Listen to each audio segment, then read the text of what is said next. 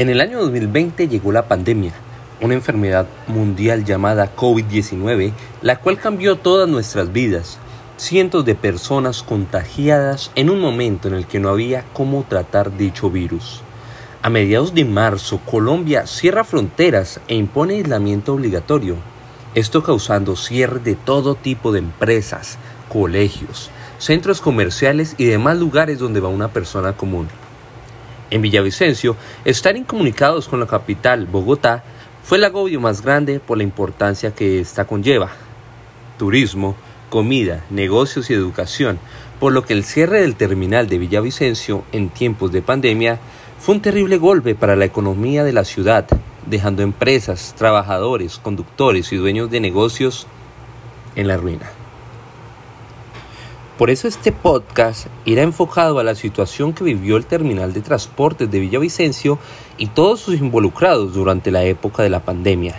El cambiar de la realidad a estar encerrados en casa sin recibir ningún ingreso era la mayor preocupación de estas personas, que tenían del transporte de pasajeros su sustento diario directa o indirectamente.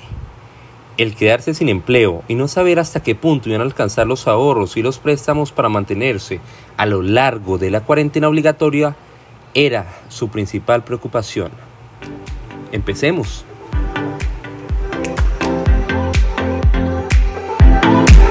Hola a todos, qué emoción darles la bienvenida a la carretera y el virus. Yo soy tu host Juan Pablo Quintero y hoy tendremos un nuevo episodio en el que conoceremos de la situación de Miguel Hernández, Laura Montoyo y Laura Quintero, comerciantes del terminal de transportes de Villavicencio, que fue uno de los muchos afectados por el cierre de este a causa de la pandemia. Mi nombre es Miguel Ángel Hernández, soy propietario del restaurante Punto 5 en la terminal de transportes. Nosotros vendemos comida, artesanía, eh, estoy ubicado en, la entrada número 2 de la terminal de transportes.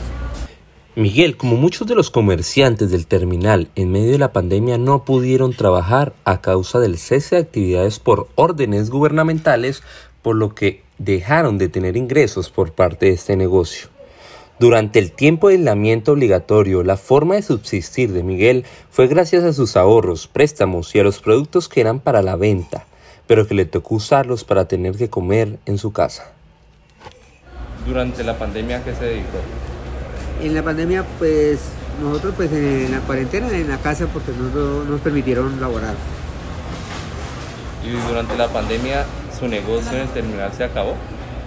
Sí, se redujo a un 5% porque no los productos que teníamos se perdieron, fueron productos perecederos que se, se perdieron en totalidad lo que se pudo salvar pues lo consumimos y como fueron casi cuatro meses sin, producir y nos tocó pues de los ahorros pagar arriendo y cubrir unas deudas de servicios. Eh, nada, realmente en la casa, acostada, durmiendo.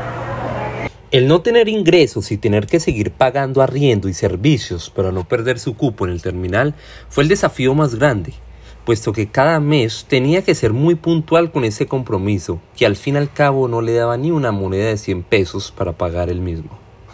Es un poco frustrante tener que pagar por algo que no está funcionando, pero quizá lo más triste fue el desemplear a personas que como Miguel también necesitaban de su negocio en marcha. Es decir que usted cuando cerró su negocio por el cierre del terminal seguía pagando arriendo. Sí, claro, nos tocó seguir, aquí siguieron la administración. Una que otra se pudo negociar para cobrar un 50%, bueno, o financiero, que todavía tenemos deudas de, de, de, ese, esta pandemia. Durante la pandemia su negocio de terminal se acabó. Estuvo a punto de quiebra porque los arriendos seguían corriendo y mucho producto se dañó también y no hubo cambio. ¿Qué pasó con los empleados que usted tenía en ese momento? Los empleados en el momento tocó sacarlos, liquidarlos y ellos también se fueron a, para sus casas a vivir de, del gobierno porque pues hay unos que sí el gobierno les colaboró o en sus barrios. ¿Y antes de la pandemia trabajaba acá en el terminal? Sí, me dedicaba a esto. Es decir, usted se quedó sin empleo. Totalmente. ¿Pandemia a qué se dedicó? A nada porque quedé sin empleo. Sea, antes de la pandemia trabajaba acá en el terminal. Sí, antes de la pandemia trabajaba. Fue mucha la ola de desempleo en aislamiento obligatorio, puesto que para comerciantes como los del terminal era imposible para pagar arriendos y pagar empleados. Por eso muchos de estos se acogieron a ayudas por parte del gobierno, que si bien era una ayuda para apañar la crisis, pues solo eran paños de agua tibia, ya que esas ayudas no alcanzaban para subsistir algunas necesidades básicas. ¿Recibió ayudas del gobierno No, ninguna. y de la administración del terminal? Tampoco. Seguía común y corriente antes cobrando administración cuando estaba cerrado. O sea, cuando, mientras estuvo cerrado el local. ¿Y recibió ayudas del gobierno o alguna administración del terminal para mantener su negocio? No, por parte de nosotros no. Le tocamos puertas a la alcaldía municipal y no, ni nos- no- hasta la fecha que todavía no nos han escuchado ni nada. No, y vivimos en la pandemia de nuestros ahorros que teníamos en el momento. Lo tuvimos. ¿A qué se dedicó o se sostuvo económicamente pues durante estaba cerrado? Eh, por los ahorros que tenía y por mi familia que me ayudó durante ese tiempo con el tema de la alimentación. En la reactivación de, ¿se nota el flujo de pasajeros o es igual que antes? No, eh, sigue todavía muy, muy lento, todavía no se ha mejorado. Estamos esperando en las temporadas, que ahorita estamos esperando una temporada de Semana Santa para ver si ya vuelve a normalidad un poco esto. ¿En la reactivación se nota el poco flujo de pasajeros o es más? No, es poco, por lo que los pasajes aún siguen altos, entonces la gente exactamente viaja por obligación y tiene apenas lo del pasaje, pero muy poco. ¿En la reactivación se nota el poco flujo de pasajeros o es igual o es más? Ha disminuido bastante. ¿En ventas y en todo eso se refleja? Sí, claro que sí. Miguel tiene esperanza de que la situación mejore, pero es realista y ve un poco demorada la activación económica, puesto que los pasajes están muy elevados y esto genera que no haya el mismo flujo de pasajeros que había normalmente.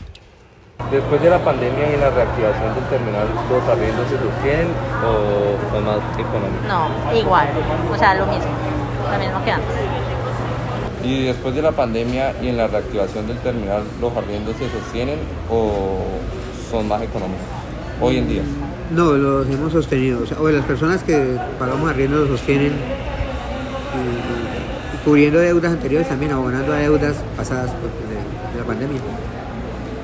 Aunque en el presente estamos hablando de marzo del 2021, aún no hay estabilidad económica para los comerciantes, puesto que no hay viajeros y los pocos que hay no dan ni para la base de poder pagar el servicio de la luz.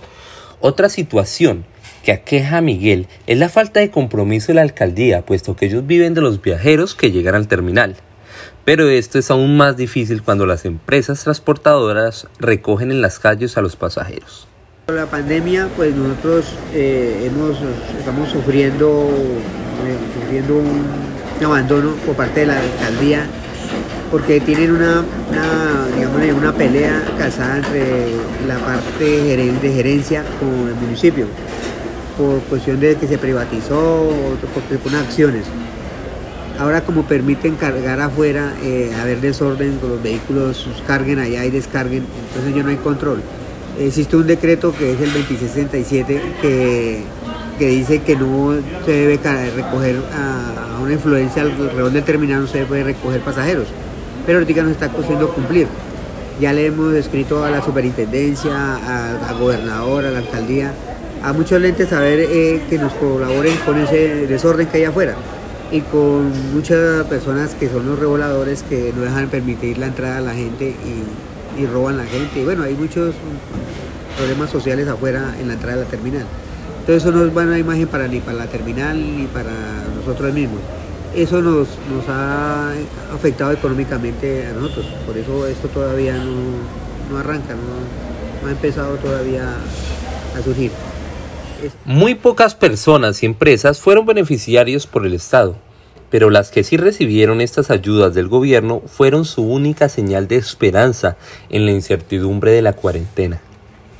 Familia y préstamos la realidad de muchos, e incluso, como para los comerciantes, sus mismos productos fue su forma de poder alimentarse y de paso para que no se perdiera mercancía. Vivencias de muchos, realidades distintas, pero todos con el único fin de buscar la forma de que no les faltase nada en un encierro que si bien tenía fecha de inicio, no tenía fecha del final. Historias como las de Miguel y las dos Lauras son las realidades de todos los comerciantes del terminal de Villavicencio.